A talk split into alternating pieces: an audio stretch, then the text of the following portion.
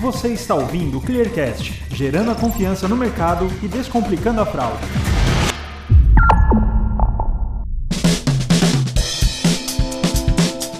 Sejam muito bem-vindos à nova temporada do Clearcast, o podcast da ClearSale. Nós vamos discutir temas como tendências de mercado, tudo sobre o cenário da fraude, empreendedorismo, marca empregadora e muito mais. O tema de hoje é o coronavírus e o avanço dos golpes digitais no Brasil. Eu sou Felipe Tilian, sou jornalista responsável pela produção de conteúdos da ClearSale e para falar sobre esse assunto, convidei Roberto Achar, profissional da área de segurança da informação com mais de 10 anos de experiência em crimes cibernéticos. Nos últimos anos, ele se especializou em fraudes eletrônicas e trabalhou junto às instituições financeiras no combate ao phishing. Roberto, seja bem-vindo e obrigado por aceitar o nosso convite. Obrigado a você, Felipe. Um prazer. Eu também estou aqui com o Luiz Cal. Ele é o DPO da ClearSale. Para quem não sabe, DPO é a sigla em inglês para Data Protection Officer, que é algo assim na tradução literal como o protetor dos dados de uma empresa. O Cal também é responsável pelo time de segurança de informação da ClearSale. Cal, seja bem-vindo e obrigado por aceitar nosso convite. Eu que agradeço o convite aí, Felipe. Obrigado, Roberto, também por participar aí.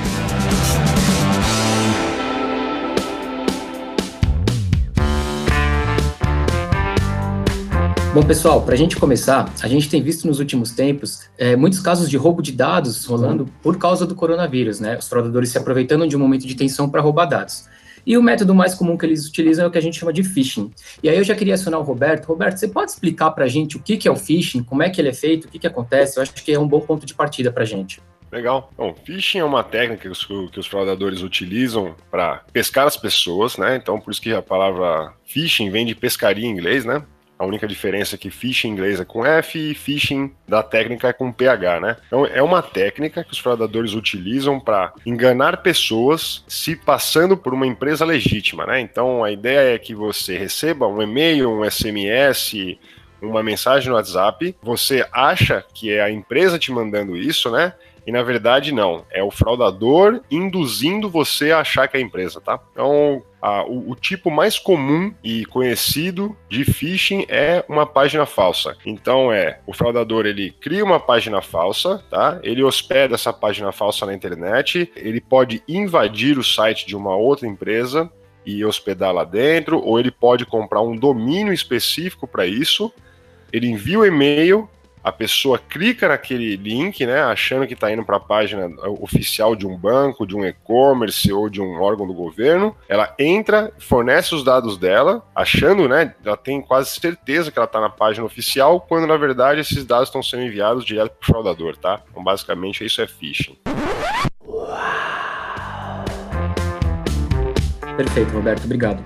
A gente viu no começo de março uma reportagem no Estadão falando sobre uma quadrilha de fraudadores. Eles estavam enviando e-mails para as pessoas e até abriram um site para que as pessoas pudessem acessar para fazer um cadastro e receber kits de proteção do coronavírus. Eu queria saber de você, Cal, como é que as pessoas podem se prevenir para, por exemplo, não entrar nesse tipo de site e fornecer dados sensíveis a uma quadrilha de fraudadores, porque obviamente elas são enganadas. Como é que elas podem fazer para não cair nesse tipo de golpe? É, primeiramente, as pessoas devem desconfiar de qualquer oferta que venha direto a ela sem ela ter solicitado nada. Né? Então, seja por e-mail ou WhatsApp, que atualmente é o aplicativo mais popular aí no Brasil para as conversas, então é muito mais fácil atingir um grande número de usuários de forma bem rápida por meio do WhatsApp. Né? Então, eles acabam aproveitando isso, os fraudadores, os oportunistas acabam aproveitando esse canal para ficar é, mais rápido a, a, ação deles e eles conseguirem coletar mais informações no menor tempo. Né? Então, é sempre importante que o usuário verifique o remetente, tanto o e-mail que está é, sendo enviado para ele lá, quem que está enviando, se não tem um monte de nome estranho, é, um monte de símbolos ou letras que não, não fazem conexão com com o site real e o número que está te enviando a mensagem do, do WhatsApp. Né? Então, checar esses pontos é bem importante para que você chegue à, à conclusão se aquilo é, é real ou não. Na dúvida, o ideal é que as pessoas entrem em contato com a empresa ou com o órgão do governo que está tratando do assunto, né? Então, também não clicar direto nos links que eles recebem. Então, ah, eu vou ver se isso tem de verdade no site da empresa. Então, normalmente vem um link lá, não só para você se cadastrar, mas também para entrar no site para dar uma olhada. Provavelmente é um site falso também. Então, o ideal é que a pessoa cheque por meio de um outro caminho. Né? Pode entrar direto no site oficial, pode ser pelo próprio smartphone, mas abrindo uma nova aba lá do navegador ou no computador mesmo. Então, acessando o site, vendo se tem alguma relação com essa promoção, com essa indicação de ajuda e se for algo do governo procurar algum posto de atendimento ou mais informações também em outras mídias. Uma outra parte legal também é que as pessoas conversem com profissionais de tecnologia para ajudar a identificar se tem alguma coisa errada naquela mensagem, ou mesmo conversar com outras pessoas quando você receber. Então, poxa, eu recebi algo no, no WhatsApp que é fraudulento. Então, aproveita, avisa os familiares, avisa os amigos: olha, eu recebi é, determinada informação pedindo para fazer um cadastro, para receber alguma coisa. Então, é bem importante que as pessoas disseminem o que elas identifiquem o que é falso para quebrar essa corrente de fraude aí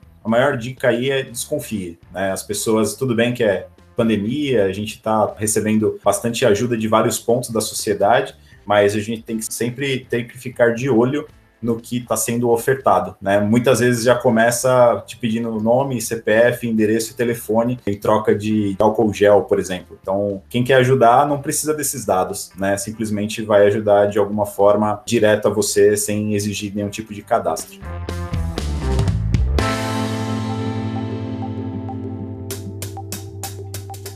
Pessoal, eu queria pegar o gancho do auxílio que o governo está dando para a população mais carente, a população que está mais necessitada no momento, que ficou conhecido popularmente como Corona Voucher, que é aquele auxílio de 600 reais para quem realmente está precisando com uma grande urgência. A gente viu muitos casos de alguns fraudadores se aproveitando disso para enviar e-mails falsos, enfim, pessoas que com cadastros falsos para pessoas que quisessem antecipar um pouco o recebimento desse voucher, antes mesmo que o governo sancionasse a lei de fato e que esse esse benefício passasse a ter validade, passasse a ser válido. É, eu queria saber de você, Roberto. Por exemplo, eu recebi esse e-mail, estava precisando do auxílio e fiz o cadastro, enfim, fui pego na fraude. Tem alguma coisa que eu possa fazer para minimizar os impactos? Não, Felipe, infelizmente não, por quê? A gente não tem como saber o objetivo que o cara vai. Ele pegou teus dados, a gente não sabe o objetivo que ele vai ter, tá? Então, ele pode usar esse dado aí para abrir uma conta num banco, ele pode usar esse dado para criar uma conta de celular para mandar SMS falso, ele pode usar esses dados daqui um bom tempo lá na frente, quando você nem lembrar que você usou esse dado, tá? Ele pode entrar em contato com você e colocar uma, o que a gente chama de engenharia social. Ele vai convencer você de que ele sabe seu dado porque ele é de uma empresa de e-commerce, você está querendo comprar um produto e ele vai usar esse dado seu, tá? Então, o dado em si não tem como a gente rastrear. Tem pessoas que criam páginas falsas para roubar dado e ela não vai usar, por exemplo, o auxílio da Caixa Econômica. Às vezes o cara só está querendo criar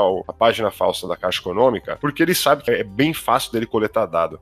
E ele nem, às vezes ele nem vai usar para a Caixa Econômica, tá? Ele vai usar num segundo momento. Então tem fraudador também que só faz coleta de dados, ele vai juntar isso tudo e ele vai vender esse dado em, em determinado momento. Então, a única dica mais rápida é se você tem certeza que você acabou passando o teu dado e você caiu numa fraude, uma coisa é ficar esperto, porque provavelmente em algum momento alguém vai te ligar te, te fornecendo esses dados, tá? E uma outra parte é, isso é com relação à página falsa de vazamento de informação. O problema é quando você recebe uma, um e-mail, né, um phishing, para você fazer download de alguma coisa. Então, um comprovante do banco e o aplicativo oficial da Caixa Econômica tal, né? Quando você baixa esse programa, você instala no seu computador, você provavelmente instalou um malware, né? Então, malware é um vírus de computador. Qual o objetivo dele? Ele vai, tem malwares de todo quanto é tipo. A maioria deles, eles monitoram todas as suas atividades, eles estão eles estão ligados na sua máquina, tá? Então, né, neste caso específico, onde você baixou alguma coisa e instalou, a melhor coisa a fazer é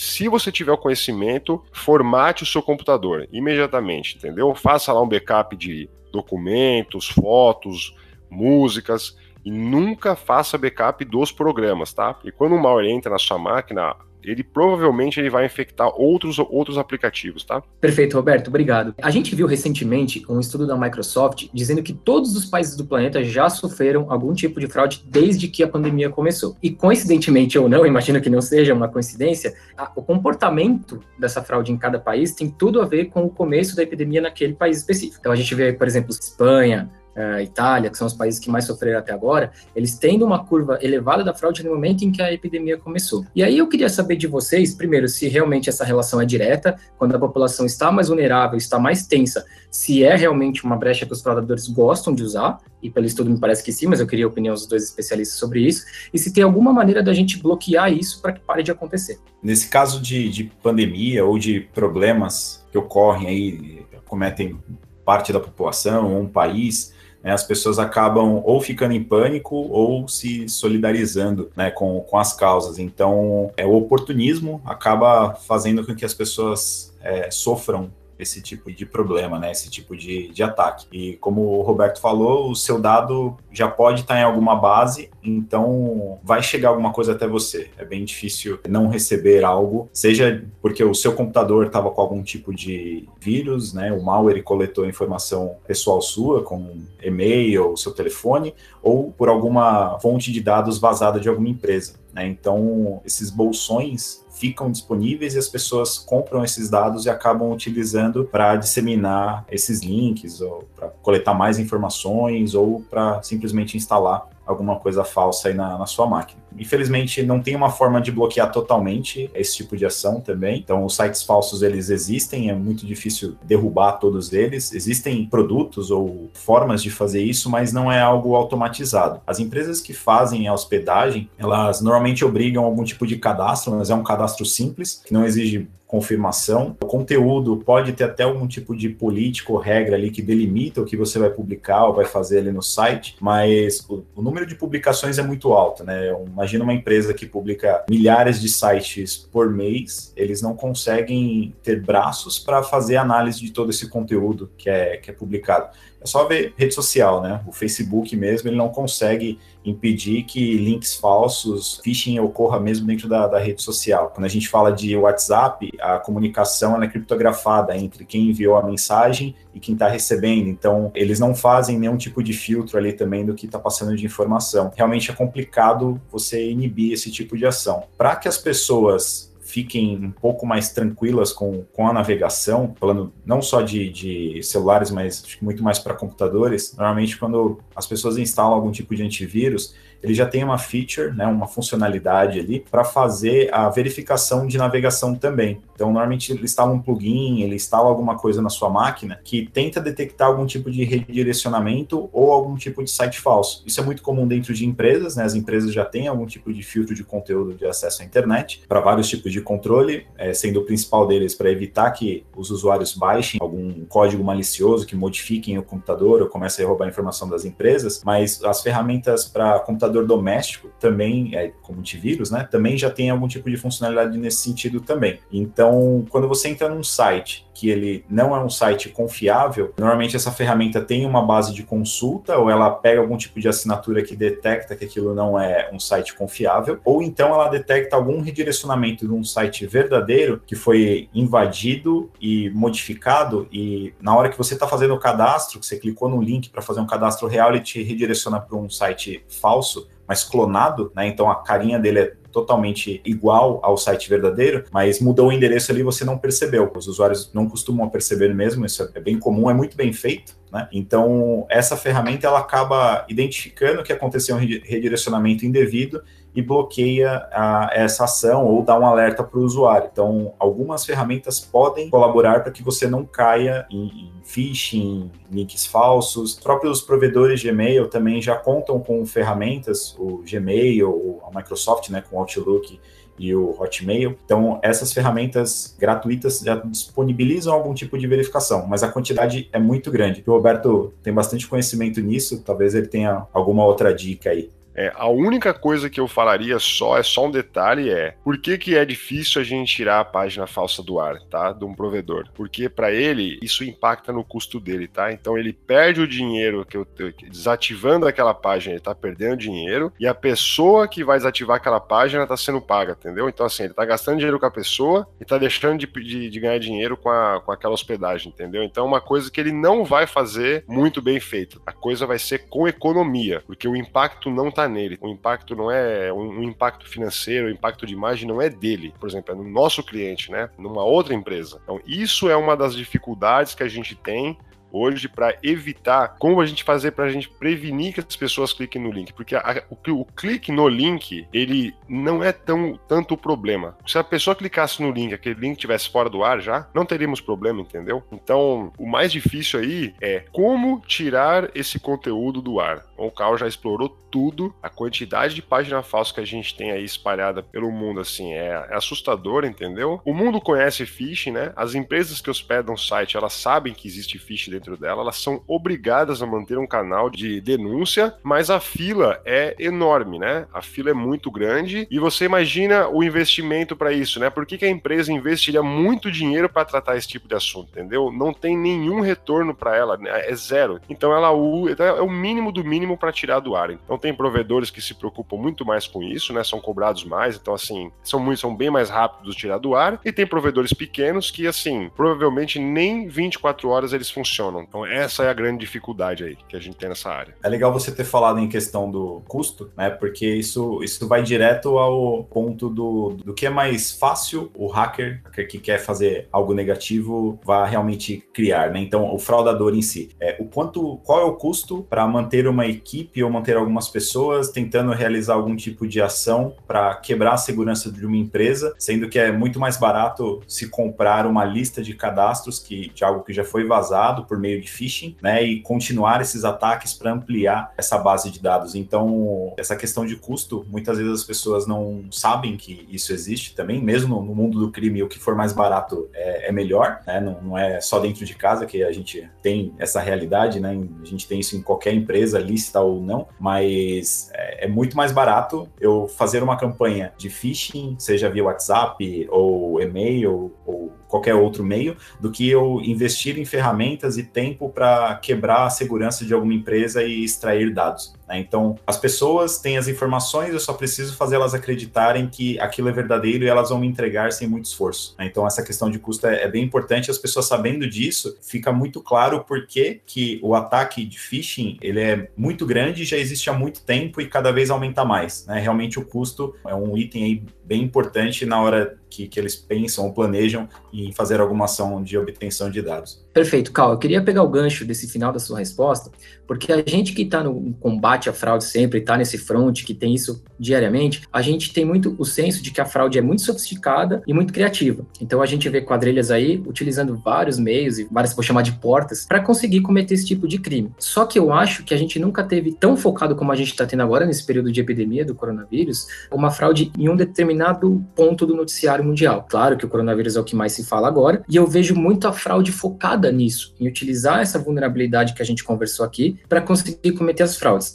Na carreira de vocês, vocês já viram algum outro momento, ou de algum outro momento da história que vocês tenham conhecimento, que uma coisa específica seja tão alvo de fraudes quanto está sendo essa epidemia de coronavírus agora?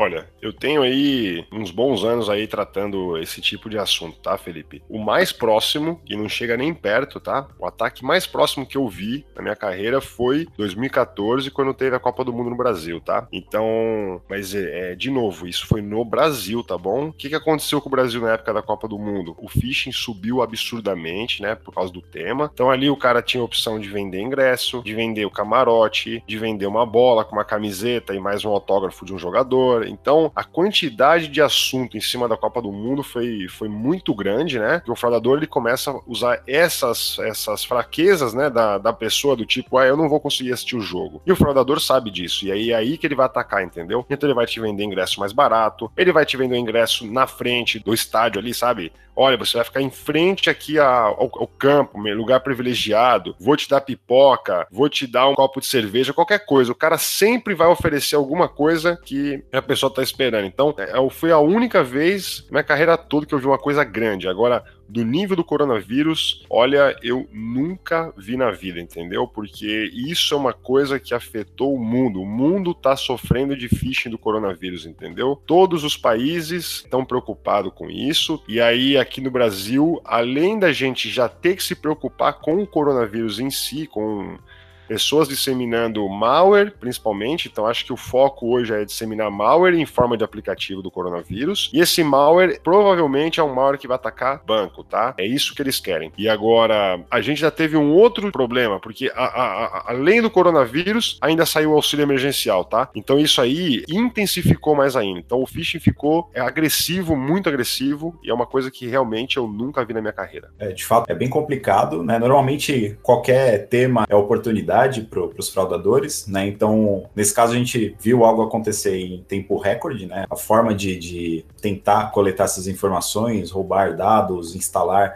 malwares foi algo realmente muito rápido, mas principalmente no Brasil, qualquer tema é tema, desde Black Friday é, até um desastre como que aconteceu em Mariana. Na hora que as pessoas são, são inflamadas por meio de algum sentimento, seja de vantagem por preços melhores ou por ajudar alguém, elas ficam suscetíveis a, a realizar algum tipo de cadastro sem se importar muito com a fonte ou sem prestar muita atenção. Né? Então, infelizmente, qualquer assunto é assunto para o fraudador se meter. Né? Então, eu particularmente também nunca vi algo tão grande quanto dessa pandemia que está tá ocorrendo, né? A, tanto a velocidade quanto o volume de, de informações. Então, é algo que a gente até se surpreende, porque é um momento que muita gente está precisando de ajuda. Junto com isso, vem é, outras frentes aí tentando roubar informações, valores, enfim, é bem complicado.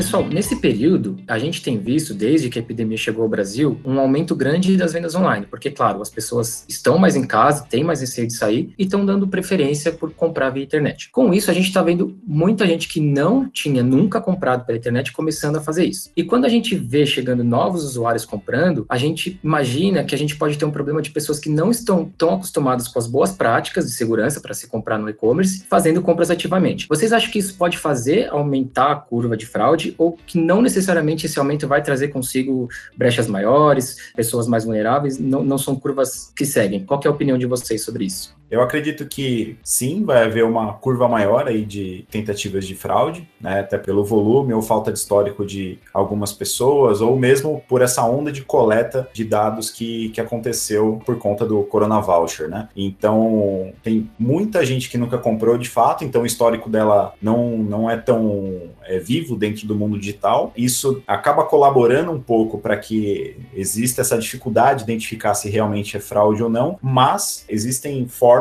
de relacionar pessoas, endereços, de alguma forma, como a ClearSale executa, tem mecanismos de, de relacionamento de pessoas, de locais de entrega ou padrões de compra. Então, isso pode ajudar a gente a identificar se é uma fraude ou não. Né? Algumas ferramentas aí estão disponíveis para que a gente consiga fazer essa, essa triagem. Né? Mas eu acredito que sim, vai subir o número de tentativas de fraude. Normalmente as fraudes elas ocorrem na tentativa de compra de iPhone, né? São aparelhos normalmente mais caros, televisores. Então agora a gente está tendo um movimento de compra de qualquer tipo de item, né? Então são itens de limpeza, de higiene pessoal. Então são itens que não são tão comprados e são altamente comercializáveis, né? Visto o álcool gel. Então se eu conseguir de alguma forma fraudar uma compra grande de álcool gel, eu consigo vender isso facilmente no bairro. Então, sim, eu imagino que a, a período que a gente está passando vai prover um pouco de, de, essa curva de aumento de fraude deve, deve ocorrer, né?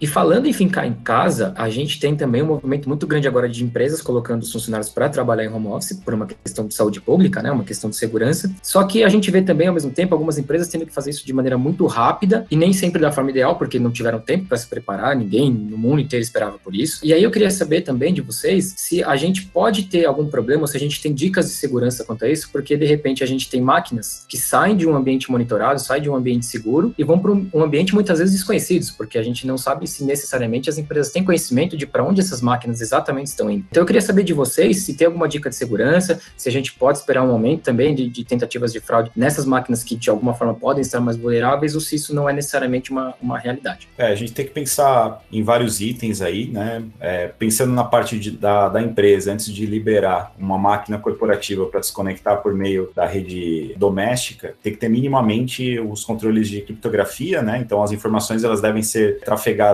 normalmente numa VPN. Então, quem está trabalhando de casa, normalmente, antes de começar a trabalhar, ter que conectar numa outra rede, além da rede de casa, com usuário, com senha, muitas vezes com token, para garantir que a pessoa está acessando realmente é ela e que está passando por um canal seguro. Né? Então, tem alguns controles mínimos que as empresas já, já adotavam em home office e quem não adotava teve que correr para implementar esse tipo de ferramenta. Né? Os cuidados em casa, apesar de serem básicos, eles devem ser atendidos, como por exemplo bloquear a máquina quando você sai da mesa. Normalmente você faz isso no trabalho porque você não quer que ninguém mexa no seu computador ou altere algo enquanto você está fora da sua mesa. O mesmo deve ser feito em casa, apesar de você estar tá num ambiente que é controlado, que é a sua casa, né? Muitas pessoas têm crianças em casa, então a pessoa deixa lá aberto, muitas vezes numa página ou em alguma ferramenta muito importante com informações estratégicas, uma criança pode ir lá bater no teclado ou fazer alteração como brincadeira e acaba trazendo um prejuízo para a empresa e para o funcionário. Também a gente precisa prestar atenção com que uh, com as pessoas que a gente conversa dentro de casa e os assuntos. Então, tem informações críticas da empresa, informações estratégicas, tem que tomar cuidado com as informações que você expõe para os familiares. O ideal é que o seu computador fique numa posição em que as pessoas não vejam facilmente a tela. Então, virar é, a sua mesa para algum, algum local que tem uma parede ou com baixa circulação, se não houver a possibilidade de colocar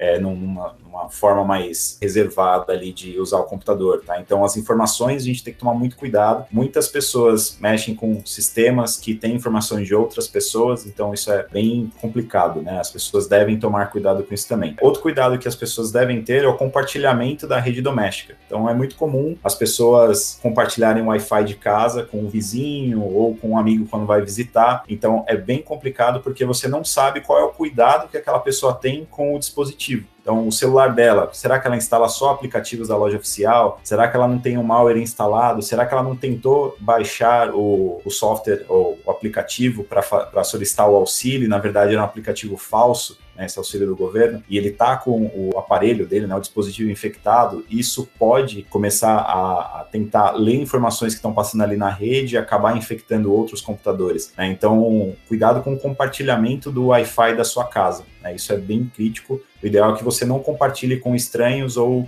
com vizinhos, porque você não sabe como as pessoas tratam dos dispositivos agora que você tem um computador conectado à rede da, da sua empresa. Apesar de passar pelos controles de VPN, antivírus, né? Nada é 100% em segurança. O tempo todo está saindo coisa nova e pode explorar alguma brecha que ainda não foi consertada pelo fabricante. E também, assim como você tem que proteger ali quem que vai, não proteger, mas tomar cuidado com quem vai se conectar à sua rede, você também tem que tomar cuidado com a senha que você colocou no, no seu roteador. Né? Então, se for uma senha muito fácil, fácil, existem ataques, que é, eu falo o termo técnico aqui, é o brute force, ou traduzindo força bruta, ele vai ficar tentando utilizar várias senhas para tentar quebrar a segurança ali se conectar à rede você nem vai saber disso. As pessoas não costumam a se conectar no, na parte administrativa do roteador para ver informações ali técnicas, né? Acho que é, é, bem raro quem faz isso, acho que só quem trabalha mesmo com TI acaba fazendo isso de vez em quando, é, mas não faz configurações avançadas ali, mas coloca uma senha muito simples. Então isso propicia é um ataque de brute force e a pessoa acaba entregando entregando ali a, a sua conexão para um desconhecido, ou muitas vezes para um desconhecido mal intencionado. E outra recomendação é que quando você for configurar essa senha do seu roteador, além de colocar uma senha complexa, usando caractere especial, né, uma letra maiúscula, um asterisco, colocar algumas, alguns caracteres mais difíceis ali, também coloque o padrão de senha do tipo WPA2. Essa é uma forma de criptografia da senha que ela não é facilmente quebrada, tá? Então, o normal era utilizar utilizar o padrão WEP, WEP. Esse é um padrão bem fraco. Quando o atacante tem alguma ferramenta de quebra de senha, ele tenta quebrar de várias maneiras e o WEP ou WEP é a maneira mais fácil de, de, entregar essa senha para um, um atacante. Tá? Então, o WPA2 é uma criptografia mais robusta, é um sistema mais robusto que dificulta muito a, a quebra da senha do Wi-Fi da sua residência. Perfeito, Cal.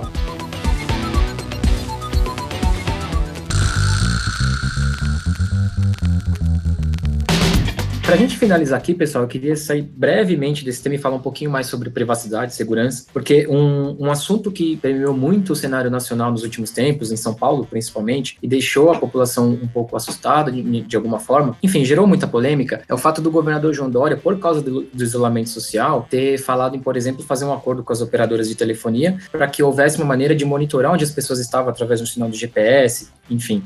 Embora isso não seja uma coisa certa ainda, o que, que vocês acham sobre isso? Qual é a opinião de vocês, especialistas, que estão ali sempre, segurança da informação, proteção de dados, vocês estão sempre nesse front. Como é que vocês veem isso? E aí a gente não está querendo entrar em cunho político nem nada, mas uma opinião de especialista mesmo. Isso é uma coisa que mais fere a privacidade das pessoas ou mais protege as pessoas em um momento que é atípico? É, um pouco antes do, da gente começar aqui o podcast, eu estava até conversando com o Roberto sobre esse assunto. O acordo foi feito entre Vivo, Oi, TIM, Claro e o governo de São Paulo. Né? Então a gente não está vendo essa essa medida sendo adotada em todo o território nacional. É, o objetivo é um objetivo louvável, né? Então as, as empresas estão entregando a informação de quantos celulares estão em movimento, né? Então quantas pessoas estão se movendo pela cidade. O uso é, dessa informação ele é, é, bem complicado, tá? Não é um, não é algo que deve ser utilizado de qualquer jeito. Então o que as empresas revelaram é que elas estão passando esses dados de forma anonimizada, ou seja, elas não CPF atrelado ao número de telefone ou dando a localização exata do GPS do seu aparelho. Né? Então, o que elas estão fazendo é verificando os aparelhos se conectando nas antenas. Então, quando você se, se move do ponto A para o ponto B, vai da sua casa até algum outro local, até o mercado, por exemplo, você vai andando e o seu aparelho celular ele vai se conectando em antenas. Né? Então, ele saiu do raio de ação de uma antena, ele se conecta em outra e assim vai. Então, por meio dessas conexões é que eles estão identificando a movimentação das pessoas. Então, as informações passadas para o governo, a princípio, são informações anonimizadas. Não tem nome de pessoa, não tem CPF ali, né? E sim só a movimentação. Então, quando você está na sua casa, você está habituado a estar conectado a uma antena específica, uma ou mais antenas ali da, da região. Então, quando você sai dali, ele identifica que você saiu da sua casa. Né? Então, a, a, operadora ela tem essa informação, ela sabe aonde você está indo, aonde você foi. Né? Então, ela tem essa informação. E isso não deve ser passado para ninguém. A gente tem lei de sigilo de informação, então essa informação ela não pode ser passada para o governo de forma alguma, de forma completa. Né? Mas essa forma anonimizada ela pode ser enviada justamente para evitar aglomerações ou fazer o governo entender ou fazer projeções para preparar o sistema de saúde público para receber essas pessoas, porque automaticamente o vírus está se disseminando. Né? Então é justamente para que o governo consiga se equipar e estar preparado para atender a demanda de saúde. O que complica no meio disso? Não existe nenhum documento oficial dizendo quais dados estão sendo compartilhados. A gente só está ouvindo eles falarem que não são dados completos, né? mas não tem nenhum documento oficial no meio disso. E a adoção ela não foi nacional, ou seja, ainda está sendo discutido provavelmente o tempo que isso vai acontecer, por quanto tempo esses dados vão ser trocados, ou quais informações vão ser enviadas para o governo, o que, que é necessário para fazer esse monitoramento. Né? Então, Roberto tem, tem um, um, pouco a falar sobre isso também, porque é bem complexo. A gente já viu essas informações, esse tipo de dado né, sendo compartilhado e que causou problemas para o governo ou para as pessoas. Né? Isso não deixa nenhum de nós confortável, tá? Nem a própria população, tá? Então, assim, a população já vai ficar desconfortável com um negócio desse. Na cabeça deles é, os caras estão me vigiando, entendeu? E nós, como profissionais de segurança, nós sabemos que se isso vai ser feito, ou seja, as operadoras vão pegar esses dados e vão trafegar contra o governo, isso quer dizer que esses dados estão trafegando de alguma forma, tá? Então é óbvio que tem gente que já tá atrás de roubar esses dados, tá bom? É, é aquela história. Ah, o governo vai usar só a quantidade de pessoas por antena e tal. Isso nós já vimos acontecer uma vez nos Estados Unidos também, tá? Era assim: olha, nós vamos vigiar vocês aqui porque a gente quer pegar terrorista, né? E no final das contas, cara, os caras tomaram conta do, de tudo, né? De áudios, de vídeo, de câmera, de fotos e tal. A coisa, a coisa ultrapassa, entendeu? Isso foi contado para o mundo, tá? O cara que participava lá da inteligência dos Estados Unidos, ele sai de lá, conta para todo mundo, entendeu? Isso aí ficou escancarado, né? Hoje ele é o errado, ele é o exilado, ele que tá lá jogado lá em algum país aí. E, e o que acontece? O Brasil é a mesma coisa, tá? Só que o Brasil, assim, tá bom, vamos começar dando quantidades de, de, de celulares que estão conectados em determinada antena. Tá bom, a pergunta é, vai ficar só nisso? Entendeu? Se isso é um dado, teoricamente, que não tem como a gente identificar quantas pessoas tem ali, não dá, não, não, não sabemos o nome, não sabemos o CPF. Por que que isso então não é uma, uma informação pública? Já que, por que que tem que ser isso aí, tem que ficar dentro da mão do governo, entendeu? Outra coisa que o Cal, o Cal mesmo levantou isso, né? Onde está o contrato? Cadê o que, onde, onde que a gente vai ler alguma coisa do que está sendo trafegado, entendeu? Outra coisa, a operadora tem o direito de enviar esse dado aí sem me consultar? O governo amanhã pode falar, olha, além da quantidade, eu quero agora, sei lá, eu quero o número, o número do cara, entendeu? Por quê? Porque ele tá vendo que tem um paciente que ele tá querendo encontrar e tal. Então, quem garante que isso também uma hora não vai ultrapassar? E digo mais, se esse projeto funciona, ok, pro coronavírus, quando acabar o coronavírus ou quando a pandemia diminuir, enfim, vamos, vamos pensar no lado otimista, que isso uma hora se normalize de novo e, se Deus quiser, isso vire um resfriado que você vai no mercado, compra um remédio e você tá bem de novo, entendeu? Os caras vão desligar o projeto, entendeu? Vai desligar esse projeto? Vai acabar esse contrato e voltamos ao normal, entendeu? Quem que vai garantir isso pra gente?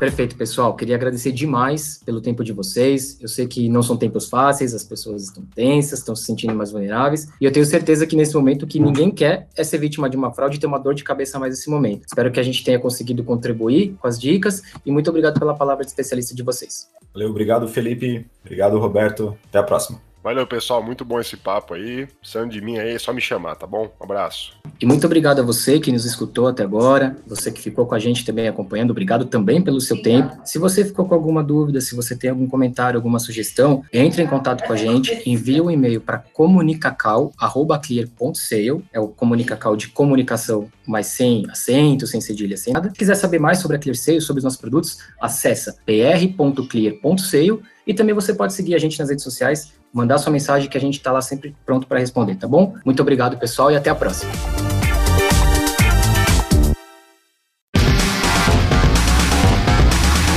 Você ouviu o Clearcast, o podcast da ClearSale. Este podcast foi editado por Gup Comunicação.